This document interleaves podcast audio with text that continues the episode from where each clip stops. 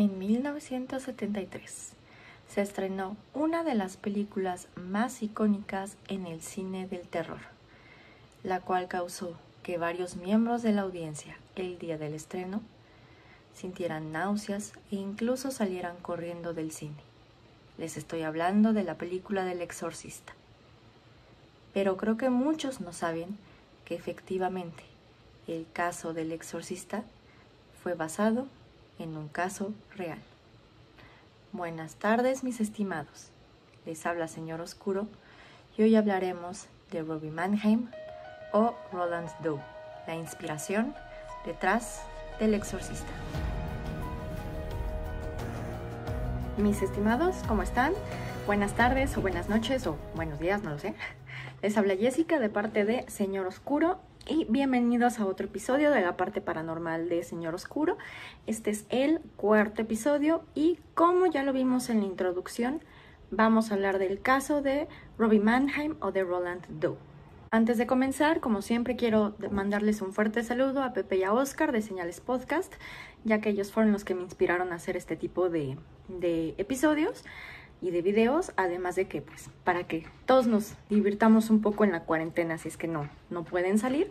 Si no los conocen, eh, se encuentran en sus redes sociales como son Facebook, Instagram, YouTube y Spotify. La verdad, chequen sus capítulos, son muy buenos. Creo que no han subido nada nuevo por el momento, pero chequen los pasados, están bastante, bastante padres. Y también le mando un fuerte saludo a Bernardo que me pidió saludos. Entonces, hola, ¡Oli! siempre quise decir Oli en un video de YouTube, perdón, la cuarentena me está matando. No, no es cierto. en este capítulo como tal no va a haber un aviso legal, pero nada, les tengo que decir que todos los nombres que voy a mencionar fueron modificados en su momento por el padre que relató sus experiencias conforme al exorcismo. La verdad es que nosotros sí contamos con los nombres originales, pero vamos a seguir usando el seudónimo porque pues quiénes somos nosotros para para este no tomar en consideración esta, esta circunstancia, pero si a ustedes les interesa mucho el nombre original, falta, o búsquenlo en Google, va a aparecer. O sea, caso de exorcismo 1949.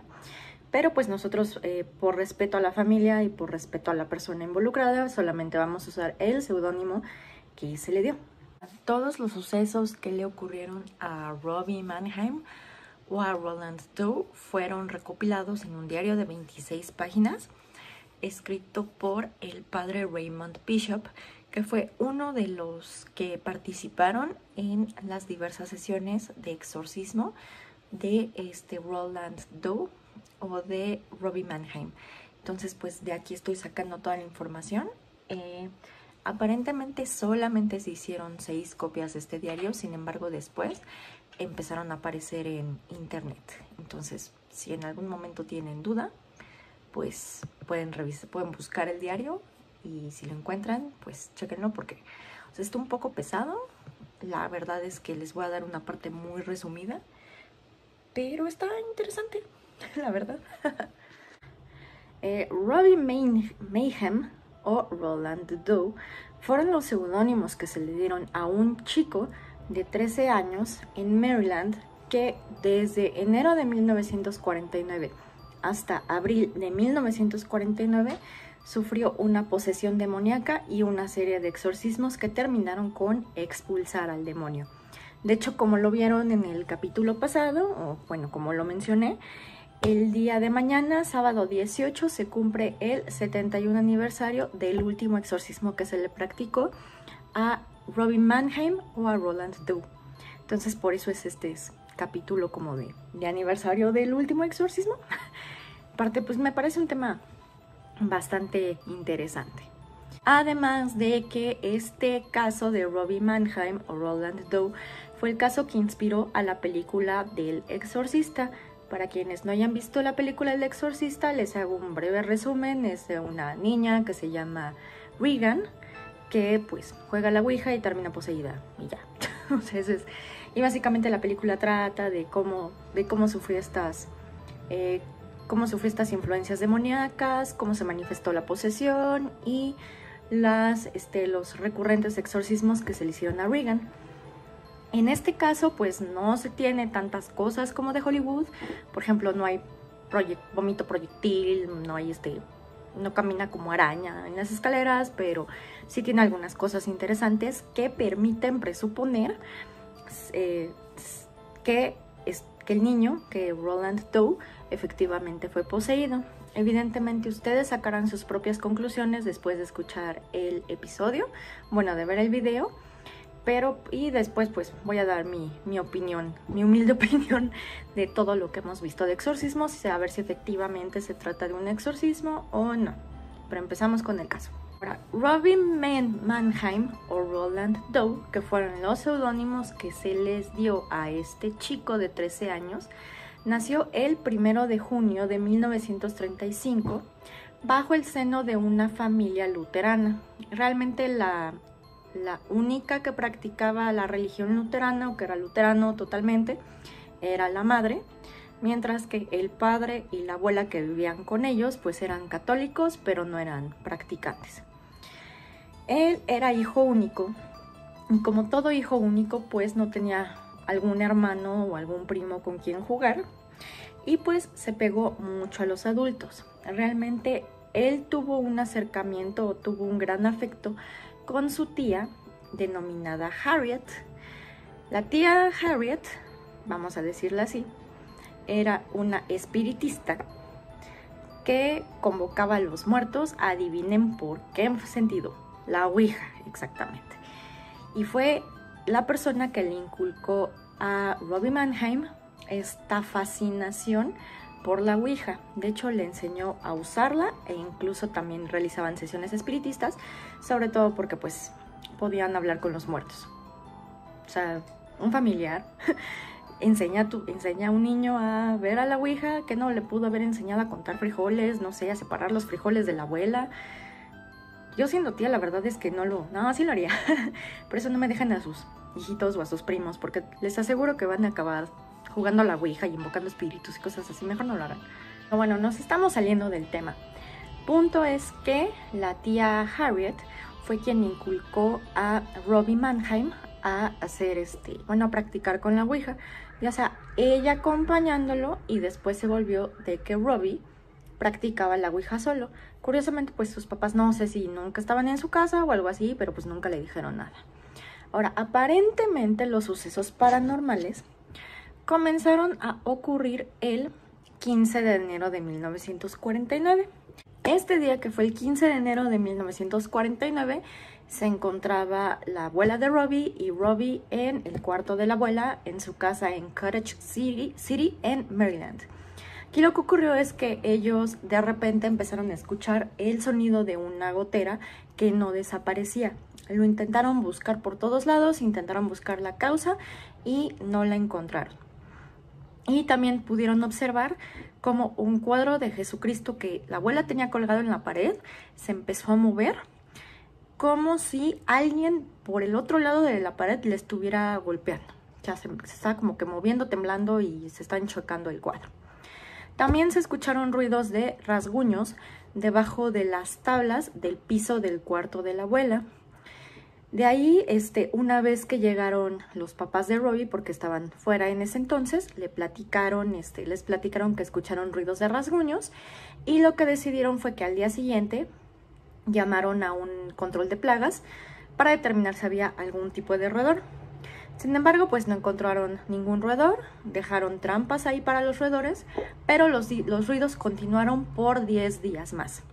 Después de estos 10 días, por tres días interrumpieron y de hecho pensaron de que pues el eh, roedor, probablemente ya se había muerto.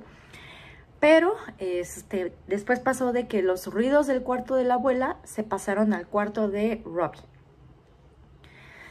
Después de ahí, eh, la tía Harriet, como ya les comenté que era una persona sumamente llegada a Robbie, desafortunadamente falleció el 26 de enero de 1949 a la edad de 58, 54 años, perdón, por esclerosis múltiple. Ahora ustedes pensarán, es un niño de 13 años, tiene que llevar el duelo de alguna manera y como lo hizo, pues intentando contactar a su tía por medio de la Ouija. Pésima decisión, por cierto. no lo hagan. no, sé, no sé si ya han visto el video de la Ouija, si no, se los dejo por acá arriba o por acá, no sé por dónde esté, pero no contacten espíritus con la Ouija. Ahorita van a ver por qué. Y en el otro video también van a ver por qué, pero ahorita van a ver por qué. Pero bueno, una vez que pues, Robbie estaba haciendo estas sesiones espiritistas, pero se empezaron a escuchar cosas más extrañas todavía en la casa y empezaron a pasar cosas muchísimo más fuertes. Se refiere a que de repente Robbie, su madre y su abuela estaban acostados en una misma cama y de repente escucharon pasos y sintieron como golpes en el colchón de la cama que venían desde abajo. De repente la madre preguntó, ¿eres la tía Harriet? Y evidentemente no obtuvo respuesta verbal alguna, pero dijo, si eres la tía Harriet, por favor toca tres veces. Y se escuchó tres golpes. Y de repente volvió a decir la madre, si eres positivamente la tía Harriet, o sea, estás casi casi segurísima de que, eres, de que eres la tía Harriet, toca cuatro veces. Y se escuchó. Ahora, no sé si se acuerdan del video de la Ouija, pero la verdad es que, pues, o sea, un demonio puede mentir, ¿no? O cualquier entidad puede mentir, no precisamente porque dice que era la tía Harriet, era la tía Harriet, probablemente no era, pero bueno. En fin, después de estas manifestaciones de los golpes, se empezaron a escuchar rasguños igual debajo del colchón. Si la madre o la abuela dejaban de tomar, o sea, no le prestaban atención a estos rasguños, lo que sucediera era que la cama comenzaba a moverse de manera violenta, o sea, asaltando, a sacudirse, etc.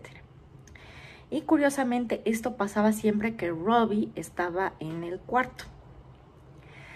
Evidentemente empezaron a pasar cosas más paranormales, por ejemplo, se veían libros volando, sillas este, paseándose de un lado para otro, fruta volando, este, incluso en la escuela de Robbie muchos de sus compañeros aparentemente fueron eh, testigos de ver cómo el escritorio de Robbie se movía y se sacudía sin que él hiciera nada, sus útiles salían volando, etc. Además de que continuaban, continuaban los ruidos de los rasguños en la casa y curiosamente siempre pasaba cuando Robbie estaba presente eh, o Robbie estaba cerca, vamos a decirlo así.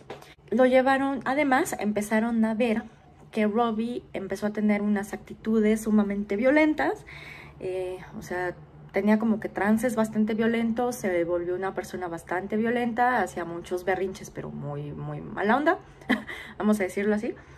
Y su mamá lo llevó con doctores y con psiquiatras.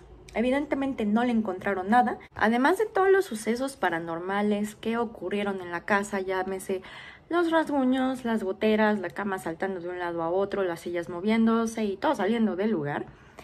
Eh, de repente la madre encontró que Robbie empezó a presentar una serie de rasguños en el cuerpo. Ahora, de acuerdo con la madre, estos eran rasguños un poco superficiales, pero lo suficientemente profundos para este, que saliera sangre e incluso se veían muy rojos y a Robbie incluso le dolían siempre que los intentaban tocar.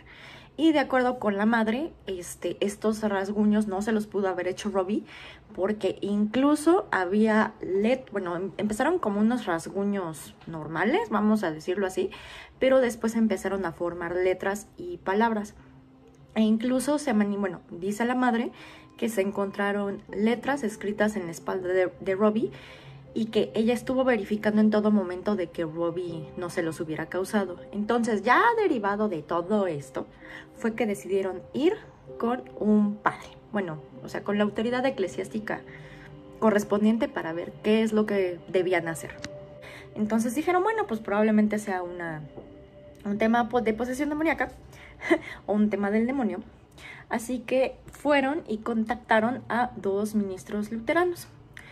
No sé si recuerdan, pero la madre como era, o sea, el padre y la abuela eran católicos, pero no eran practicantes. Y la madre sí era luterana.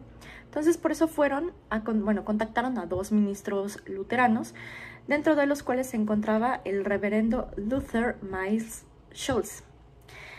Cuando le platicaron esto al reverendo Luther, él manifestó que eh, no creía en las posesiones demoníacas y que las consideraba como una reliquia medieval y de algo que había sido dejado a los católicos cuando la reforma luterana dividió al cristianismo. De todas maneras le preguntaron, oye, ¿puedes checar a mi hijo? Y él dijo, sí, o sea, yo creo que no es una posesión demoníaca, pero pues yo voy y lo checo. Y eh, el padre Schultz eh, le solicitó a Robbie que fuera a dormir a su casa. Mm, yo sé lo que están pensando, no es eso. pero bueno, eh, yo sé que en estos tiempos se mal, malinterpreta mucho, pero parece ser que ese no fue el caso. Entonces, pues, el padre Schultz, para asegurarse de los, fenómenos paranormales que estaban rodeando a Robbie y de una posible posesión demoníaca, eh, invitó a Robbie a pasar la noche en su casa. De acuerdo con el padre Schultz, ahí observó que, este, por ejemplo, que cuando Robbie estaba en la cama, la cama se sacudía enfrente y atrás y brincaba de arriba hacia abajo sin que Robbie hiciera algún movimiento. Después el padre Schultz le pidió a Robbie que por favor se durmiera en una silla. Entonces cuando Robbie fue y se sentó en la silla, la silla inexplicablemente salió volando, o sea, se deslizó de un lado a otro de la habitación, se cayó de lado y dejó a Robbie tirado en el piso. Cuando el padre se levantó intentó levantar la silla y ponerla bien en su lugar, no la pudo levantar y ahí se dio cuenta de que estaba tratando con fuerzas sobrehumanas o una fuerza sumamente poderosa. Al día siguiente regresó a Robbie y le dijo a la familia, perdón, es que esto me da mucha risa, y le dijo a la familia, necesitan ver un sacerdote católico, los católicos saben de estas cosas. perdón, es que sí me da mucha risa de que luterano dice, güey, verga, perdón mis malas palabras, pero sí, búsquense un, sacerdote católico porque pues esto no, no es para mí. En fin, los padres de Robbie, por ello, decidieron este, contactar al padre Edward Albert Hughes, quien en su momento se desempeñó como pastor asistente en la iglesia de St. James Parish en Mount Rainier, Maryland. Y se dice que cuando el pastor conoció a Robbie, este le empezó a hablar en latín. Y curiosamente Robbie no tenía conocimiento de este lenguaje. Esto es una bandera roja. Además de todo lo, de todo lo que había pasado, de las cosas moviéndose, etc. Eh, esto es un signo de infestación demoníaca de acuerdo con el padre Gabriel Amor, porque pues en este caso Robin no conocía latín y le habló al padre en latín. Entonces el padre, em, ¿cómo se llama? El padre Hughes se asustó mucho, se quedó así de, oh Dios mío. Y le solicitó al arzobispo autorización para realizar un exorcismo a Robbie. Sin embargo, al ver la agresividad de Robbie, solicitó que Robbie fuera eh, ingresado al ala psiquiátrica del hospital de Georgetown. Este hospital sigue creo que todavía en pie y de hecho es manejado por jesuitas. Y además se, manejaba mucho por la discreción que tenían. Entonces el arzobispo concedió la, autorización para realizar el exorcismo y se dice que mientras Robbie estaba atado a la cama, porque estaba muy violento el demonio, el padre Hughes, mientras le estaba haciendo el exorcismo, notó como Robbie se zafó de una de sus ataduras, como que clavó la mano en el, en el, en el cojín, bueno, en el, este, en el colchón, sacó un resorte y se lo enterró al padre en el brazo, causándole una lesión del hombro a la muñeca. Y por ello se tuvo que interrumpir su exorcismo de manera inesperada. Después de este fallido exorcismo, eh, Robbie y su madre regresaron a su casa en Maryland y vieron que los fenómenos paranormales no desaparecían e incluso se estaban incrementando. Un día vio la madre que Robbie tenía eh, unos rasguños en las costillas que decían Luis. Entonces ella lo interpretó como que tenían que ir a San Luis porque ahí tenían familia y ahí deberían de, seguir con el exorcismo. Cuando la madre preguntó o se imaginó o, pensó de cuándo tendrían que hacer el viaje, apareció en la piel de Robbie otros rasguños que decía tres y medio semanas y que el viaje tendrían que realizarlo en sábado. O sea, apareció tres y media semanas y luego la palabra sábado. Entonces, pues aparentemente el demonio les estaba diciendo cómo tenían que librarse o qué es lo que tenían que hacer. A lo cual, por ello se dirigieron a este se dirigieron a San Luis. Una vez que llegaron a San Luis, Robbie se instaló en la casa de unos tíos que no eran creyentes. Mientras estaba en San Luis, una de las primas de Robbie se contactó con el padre Bishop, solicitándole que si podía este, revisar el caso de su primo para, para efectos ayudarlo. El padre Bishop se contactó con el padre Kenny y el padre Reynard, que este último padre era el director de la universidad o director de la escuela y efectivamente coincidieron de que pues tenían que ir a bendecir la casa de, los tíos de Robbie y además analizar el caso a efecto de ver si se trataba, bueno, si este caso ameritaba de un exorcismo o bien si con unas plegarias de liberación o oraciones de liberación podía cesar todo esto. El 9 de marzo de 1949, el padre Bishop acudió a la casa de los tíos de Robbie, donde Robbie se encontraba, y este, comenzó a bendecir toda la casa con agua bendita y además puso una medalla de, la, de Santa Margarita María Alacoque en la cama de, en la cama de Robbie. Y además cuentan que, este, que el padre Bishop acudió a la cama de Robbie cuando Robbie estaba totalmente acostado, estaba inerte, o sea, estaba dormido, yo supongo. Y de repente empezó a, este, a rociar la cama con agua bendita. El agua bendita causó que Robbie de repente gritara de dolor. Su mamá inmediatamente le levantó su pijama y se dio cuenta que tenía como unos rasguños en forma de zigzag en todo el abdomen y además este, notaron que la cama otra vez de Robbie se empezaba a mover de adelante hacia atrás, de arriba abajo, de manera bastante violenta. Lo curioso es que pues parece ser que Robbie no estaba haciendo el mínimo esfuerzo, o sea que nada más estaba acostado y esta cama se estaba moviendo. Lo que podía este, eh, señalar que existía alguna presencia demoníaca, ya sea dentro de la casa o dentro de Robbie. Digamos que del 9 de marzo al 15 de marzo ocurrió más o menos todo con, no quiero decir normalidad, pero se ocurrió lo de siempre en los exorcismos o cuando hay posesiones demoníacas, sobre todo en este caso de que pues la cama saltaba de un lado para otro, las cosas se movían del lugar, este, eh, ciertos símbolos que les habían dejado, que le habían dejado los padres a Robbie, este, eh, terminaban en el piso, etc. Pero bueno, lo curioso empezó el 16 de marzo de 1949, ya que ese fue el día en el que se le otorgó permiso al a la, eh, se le otorgó permiso al padre William S. S. Bowdern para realizar el exorcismo a Robbie. Este permiso fue otorgado por el arzobispo Joseph E. Una vez que fue otorgado el permiso, el padre Bowdern se acercó a Robbie y a su familia, precisamente en donde estaban en el cuarto, y empezó el exorcismo más o menos un poco después de las diez y media de la noche. Ahora, eh, ahí empezaron a recitar el, eh, bueno, las plegarias del exorcismo del rito romano. Hablamos de esto en el video de posesiones y exorcismos.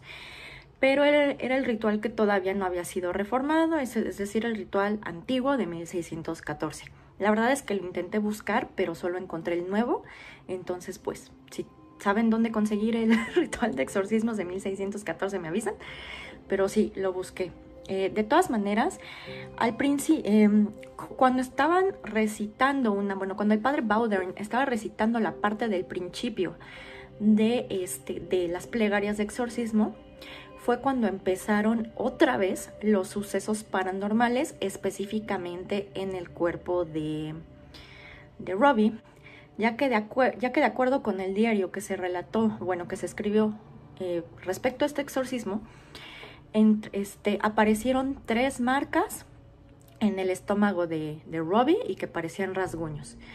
Y además estas marcas aparecieron en la pierna izquierda de Robbie, aparecieron también en las, este, en las costillas, en la parte, bueno, en la espalda, en el pecho, en la cara y en la garganta. Entonces ya se imaginarán que pues el demonio estaba un poquitín enojado. Ahora, lo eh, interesante o lo más preocupante en esto es que en la pierna derecha de Robbie, justo cuando se estaba haciendo el exorcismo, apareció la palabra infierno o hell, dice hell más que nada, este, en la, bueno, apareció la palabra hell en la pierna y en el pecho. Curiosamente, en el pecho se veía, o sea, estaba como que de cabeza la palabra infierno, porque así Robbie cuando volteaba así, pues podía leerla. Entonces, más que nada, pues se, asustó mucho. y después, este, cuando siguieron repitiendo el principio, que así se llama esta plegaria, vamos a decirlo, del, del exorcismo, del rito romano eh, del exorcismo, aparecieron este, las letras Go, o sea, B, y una, y una flecha que señalaba la entrepierna de Robbie. Y, ello, y el padre lo interpretó de que probablemente el demonio saldría a través de la orina o a través del excremento. Y curiosamente eh, va en varias partes del exorcismo. Robbie sí orinó a los padres, pero su orina era, la describen con un olor bastante nauseabundo y que incluso él le dolía cuando orinaba.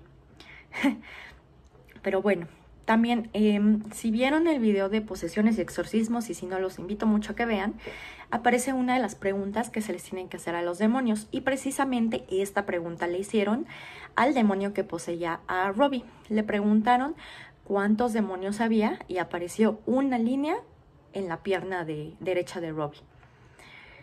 Y también aparecieron eh, cuatro marcas que formaban una X. Y entonces ellos lo interpretaron de alguna manera bastante extraña, de que o el exorcismo iba a durar 10 días, o que el diablo o el demonio que estaba poseyendo a Robbie se iría a las 10 de la noche.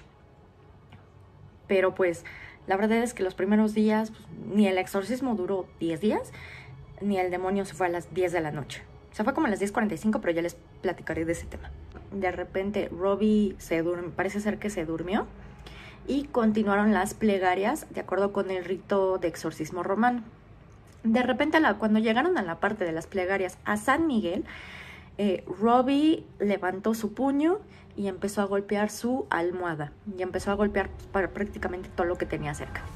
Y ahí lo que notaron los padres y todos los testigos que estaban ahí, incluyendo su familia, era que Robbie tenía una fuerza sobrenatural. No sé si recuerdan, pero este es otro signo de posesión demoníaca que es que la fuerza del sujeto, o sea, resulta sobrenatural y no corresponde ni a su estado, bueno, ni a su edad, ni a su estado este, físico de salud, ¿no? Entonces lo que estaban diciendo era que precisamente esta fuerza era demasiado poderosa, o sea, a pesar de que le estaba pegando a un cojín, este, era demasiado poderosa para un niño de 13 años. Aparentemente, una vez que ocurrió esto, los padres, bueno, entre el padre Bowdern y el padre Bishop, lanzaron agua bendita a Robbie y él despertó de su trance. Cuando le preguntaron qué vio, él dijo que vio a un demonio que se notaba poderoso y que tenía como una consistencia pegajosa o viscosa y que además lo vio en la parte de enfrente de, la, de una cueva y que esto simbolizaba, vamos a decirlo, este ¿cómo, ¿cómo, decirlo? Como que esto simbolizaba entre la batalla que estaba lidiando Robbie, bueno, el alma de Robbie con el demonio por la posesión.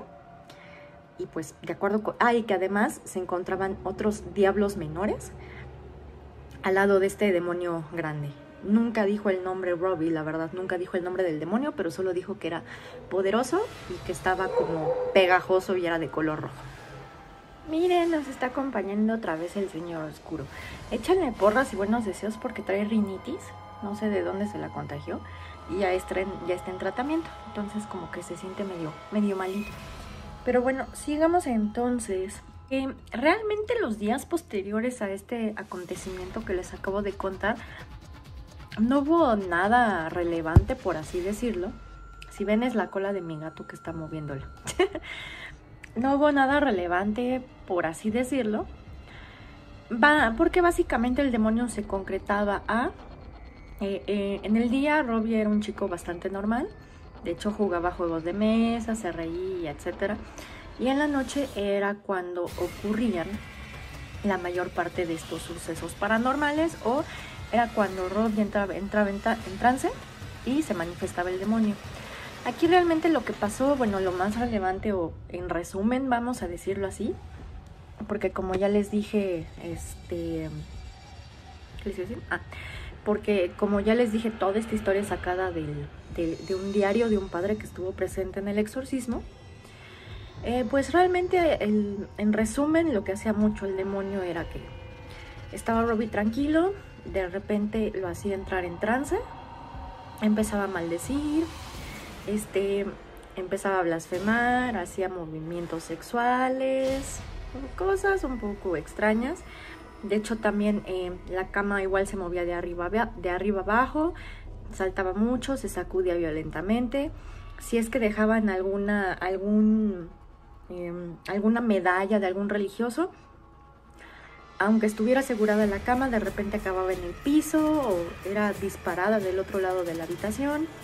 En el caso de que sí dejaban botellas de agua bendita en el librero, por ejemplo, este, salía volando, etc. Entonces, después de que vieron que dentro de los trances de Robbie se necesitaba más de una persona para poder controlarlo, los exorcistas decidieron que fuera trasladado de la casa de sus tíos, eh, en donde se estaba realizando estos exorcismos, a un lugar en específico. Este lugar en específico resultó ser el Alexian Brother Hospital, que más que nada era, eh, lo usaban mucho porque en el área psiquiátrica ya tenían los instrumentos suficientes para poder eh, controlar, vamos a decir, a los pacientes difíciles, porque tenían este, camas con correas para sostenerlos, las, eh, las ventanas tenían barrotes, las puertas solo se podrían abrir por afuera, etc. Y además era un hospital bastante discreto porque ahí se atendían varios padres. Entonces la decisión de los exorcistas fue trasladarlo ahí a un cuarto. Realmente no tengo el nombre del, bueno, el número del cuarto, pero lo trasladaron al área psiquiátrica y ahí siguieron con el tratamiento del exorcismo. Realmente los días posteriores en los que estuvo en el Alexian Brother Hospital fueron pues sumamente repetitivos, vamos a decirlo así, porque el demonio pues básicamente actuaba en la noche, en el día Robbie era una persona, vamos a decirlo, normal, por, por así decirlo, o sea, normal dentro de lo que cabe en un exorcismo, ¿saben? Pero realmente Robbie era un niño normal. Este. Y en la noche era cuando empezaba la actividad del demonio más, eh, más, más complicado. Por ejemplo, lo que hacía era, este, movía de un lado a otro la cama, si dejaban alguna especie de imagen religiosa o medalla religiosa, aunque estuviera asegurada la cama, salía volando, eh, si dejaban botellas de agua bendita, salían volando las botellas de agua bendita, este, se movían libreros, etc. Y realmente este, creo que uno de los acontecimientos más importantes o más relevantes ocurrió precisamente en este hospital, en el Alexian Brother Hospital, en el cual, derivado de la fuerza de, que estaba presentando Robbie, que incluso era tal que se necesitó a más de cuatro personas para sostenerlo, llamaron al padre Halloran. El padre Halloran realmente era un padre bastante joven, tenía entre 27 y 28 años, y lo llamaron para asistir a los demás exorcistas, más que nada para sostenerlo, o sea, derivado de la fuerza física que, que tenía Robbie en ese momento o que tenía el demonio que lo estaba poseyendo. Era tal la fuerza física que hubo un momento en, una de las sesiones de exorcismo en el cual Robbie se paró y le dio un puñetazo a Halloran, al padre Halloran en la nariz y se lo rompió. Y se la rompió. Y de hecho, este, este acontecimiento lo narra después el padre Halloran, ya cuando está más viejito, tiene como ochenta y tantos años. Bueno, cuando le vuelven a hacer la entrevista, él sí reconoce que dice, oye, pues es que me, este, me lastimaron la nariz, o sea, me la rompieron. Y era una fuerza bastante, bastante impresionante, ¿no? Fuera de eso, eh, también otro acontecimiento importante que ocurrió, vamos a decirlo así, es que de repente el demonio también empezaba a, empezaba a platicar con los padres, pero pues decía ciertas cuestiones que no tienen sentido, porque por ejemplo decía, este, me quedaré 10 días y regresaré hasta este, cuatro días después. O yo soy el diablo mismo, tendrán que rezar por un mes en la iglesia católica para lograr que me vaya. Cuando, por ejemplo, le, le querían sacar el nombre en latín y le ordenaban en latín nomen lingua latina, él contestaba, yo hablo el idioma de las personas, o es un no te voy a responder en latín. En dado caso de que contestar en latín, contestaba con un piglarin, o sea, no encontré la traducción como tal, pero el piglarin es una manera eh, de parodiar el idioma latín. Este, también lo que decía era que este, yo como soy el diablo voy a intentar de que su, de que su madre y su padre odien a la iglesia católica y responderé bajo el nombre de rencor. Y también lo que decía era, pues ustedes no me pueden creer, ustedes pueden no creerme, pero entonces Robbie sufrirá eternamente. Y también básicamente, o sea, lo que pasaba mucho y lo que llegó a manifestar el demonio varias veces, era que Robbie tenía que mencionar una sola palabra. Decía, si menciona una palabra, chica, grande, lo que sea, me voy. Pero la tiene que decir y nunca voy a dejar que la diga. Curiosamente después sí dicen esta palabra, pero va un poco más adelante. Ahora, creo que lo más importante que pasó también ocurrió el primero de abril de 1949, en el cual los padres de Robbie y los sacerdotes tomaron la decisión de que Robbie no fuera confirmado por la religión luterana, o sea, por el luteranismo, y mejor se convirtiera al catolicismo. Esto es para pues intentar eh, lograr mitigar, vamos a decirlo así, la acción de, del diablo. Entonces pues decidieron llevarlo de este hospital en el que estaba, del Alexander, hacia una capilla que curiosamente no sé, o sea, si ya tienen antecedente de violencia y de todo esto, pues ¿por qué lo ponen en un mismo coche, no? Punto es que igual se subió al coche, este, en el momento en el que lo estaba, estaban llevándolo a, a, que se, se bautizara como católico, entró en un trance y el demonio interior dijo, así que me van a bautizar, ja, ja, ja, ja, ja, y creen que me van a sacar por la, por la comunión, ja, ja, ja, ja se rió más malévolo, pero imagínense. Entonces en ese momento agarró la a Robbie en su estado demoníaco, agarró el volante y intentó sacar el coche de la carretera. Y fue cuando como que todos ya estaban hartos y se pasaron a, pasaron a Robbie en la parte de atrás, junto con el padre y con su, con, junto con uno de los exorcistas y con su padre, para así sostenerlo y lograr que llegara. Pero ustedes pensarán que este justo cuando llegaron y lo bautizaron, el demonio se calmó. Pues no, no se calmó para nada. De hecho, este, evidentemente llevaron a Robbie a la pila bautismal, efecto de aplicarle el, este, el bautismo.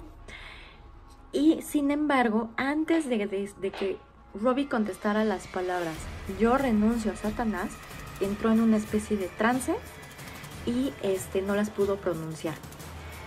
Sin embargo, este, pasaron varios minutos o varias horas cuando Robbie estuvo lo suficientemente consciente para decir yo, renuncio, yo lo renuncio, o sea, yo renuncio a Satanás. Y finalmente Robbie permaneció consciente hasta las palabras del Padre, ego te baptizo in nomine patris, y después hubo como una especie de trance muchísimo más, este, más, ah, más agresivo, que afortunadamente se logró controlar, vamos a decirlo así, con el agua de la pila bautismal. El día siguiente, es decir, el 2 de abril, em, estaba planeado que Robbie recibiera la comunión, vamos a decirlo así, bueno, la, este, la hostia, pero eh, entró en un trance muchísimo más agresivo y de hecho le escupió más de cuatro o cinco veces. Los padres ahí decidieron, sobre todo el padre O'Flaherty, decidió que, que tendrían que rezar el, un rosario de Nuestra Señora de Fátima porque era el primer sábado de, del mes de abril. Entonces, una vez que lo rezaron, este, Robbie pudo, pudo obtener la primera comunión, no pudo comer la hostia y finalmente logró convertirse al catolicismo. Bueno, si ustedes creían que con todo esto Robbie iba a mejorar, la verdad es que no este, se tardaron muchísimo más días para eh, lograr una liberación completa de Robbie, bueno, del demonio que estaba acosando a Robbie. Inclusive logró a pasar, bueno, llegó a pasar, de que los sacerdotes le preguntaron al demonio lo siguiente, se los voy a leer en latín. Dice, dicas ri nomentum et oram exitus tui finalis. O sea, básicamente nos está diciendo, ¿a qué hora te vas a ir? Tengo entendido yo, ¿no? Que eso es como lo que, dice, lo que dice, que digas tú en tu nombre no, di tú tu nombre y la hora de tu éxito y tu final o algo así. No, la verdad es que no sé latín. Y en ese momento, cuando empezaron a decir estas palabras, otra vez empezaron a aparecer rasguños en el cuerpo de Robbie.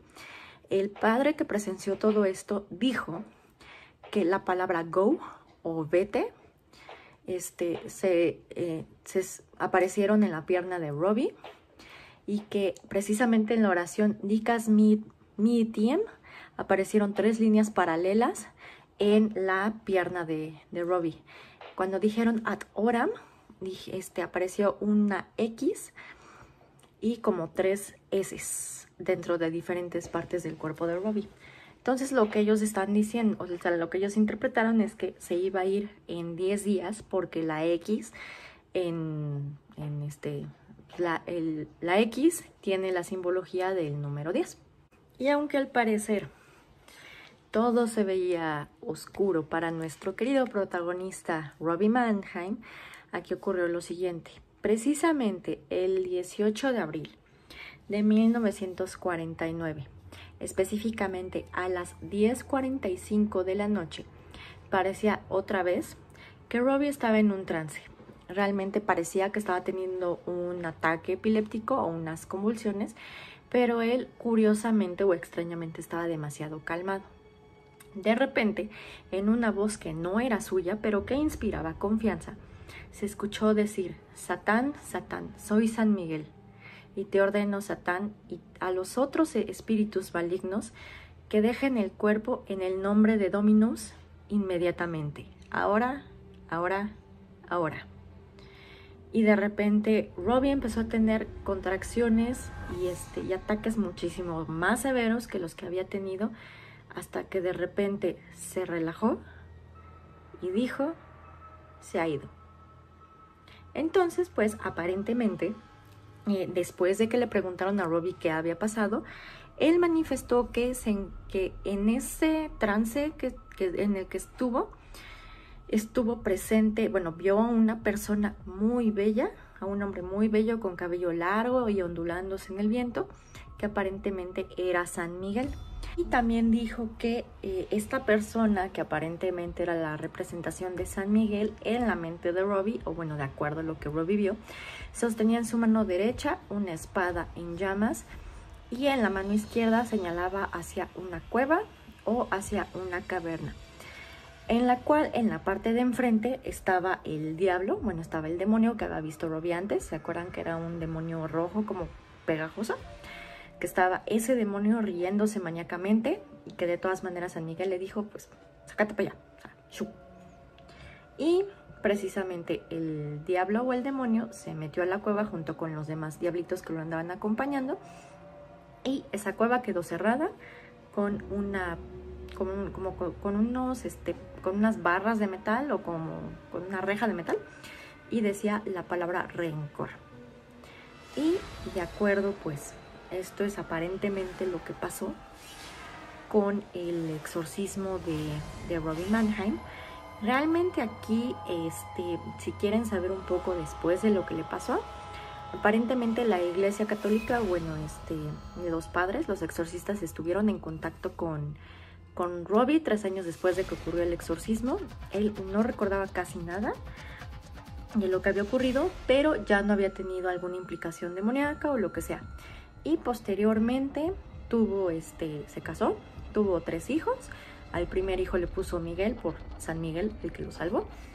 Y parece ser que pues eso es pues, todo lo que pasó. No les, me gustaría tenerles algún otro chisme, pero la verdad es que la identidad de Robbie eh, fue resguardada o bueno, fue utilizada, eh, más que no fue resguardada, Y ya después lo que pasó fue que pues eh, en los tiempos modernos se logró verificar cuál era el nombre verdadero de esta persona.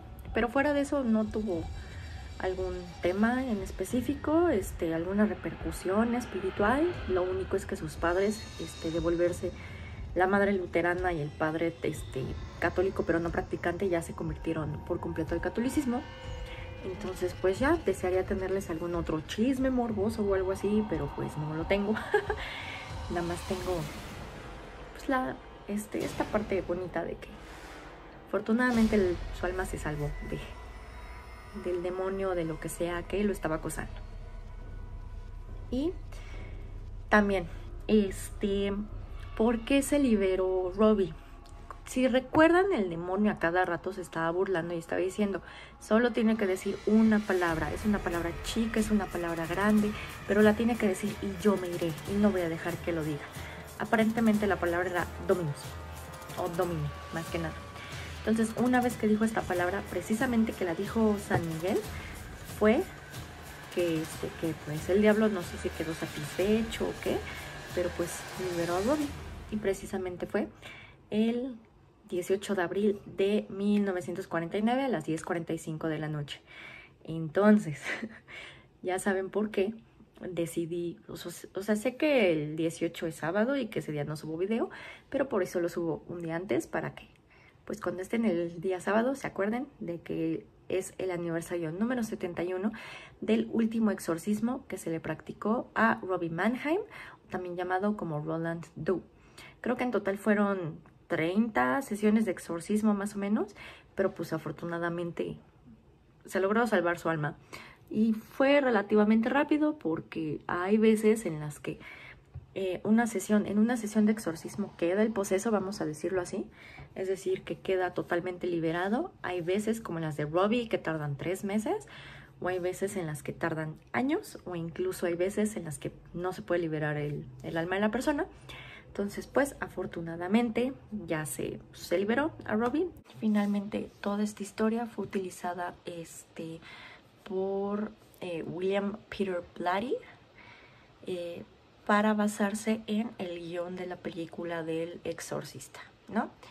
Y realmente, mm, o sea, yo tengo mis dudas de este caso porque hay una serie de mm, fuentes en internet que revelan que este caso, o sea, más que un exorcismo, se trató de una epilepsia en el lóbulo temporal, parece ser, derivado, además de todo el estrés que estaba llevando Robbie en ese momento, recordemos que tenía 13 años, o sea, es la edad de la punzada, etcétera, sino que además aparentemente fue agredido sexualmente por su tía, la tía Harriet.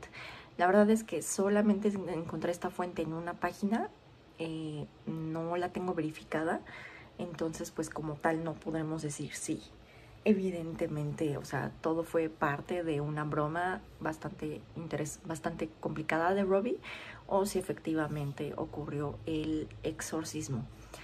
Eh, de todas maneras, o sea, de acuerdo con el relato que establecen, sí hay varios signos, los, bueno, sí hay varios signos, sobre todo los signos que establece el Padre Mort, respecto de las posesiones demoníacas, sobre todo por la parte de fuerza sobrehumana y sobre todo por la parte de que este aversión a lo sagrado, por esto de la, del agua bendita, etcétera, y también por cuanto a este a que sabía varias lenguas, eh, bueno, lenguas extrañas, ¿no?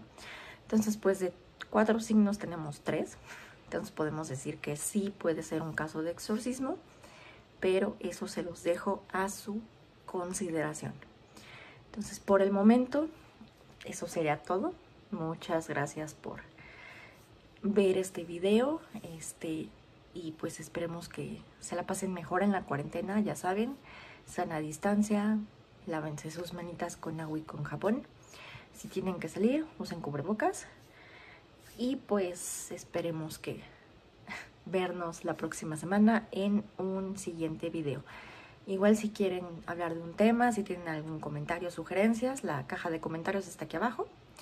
Y pues por mi parte eso sería todo. Señor Oscuro se despide. Buenas noches.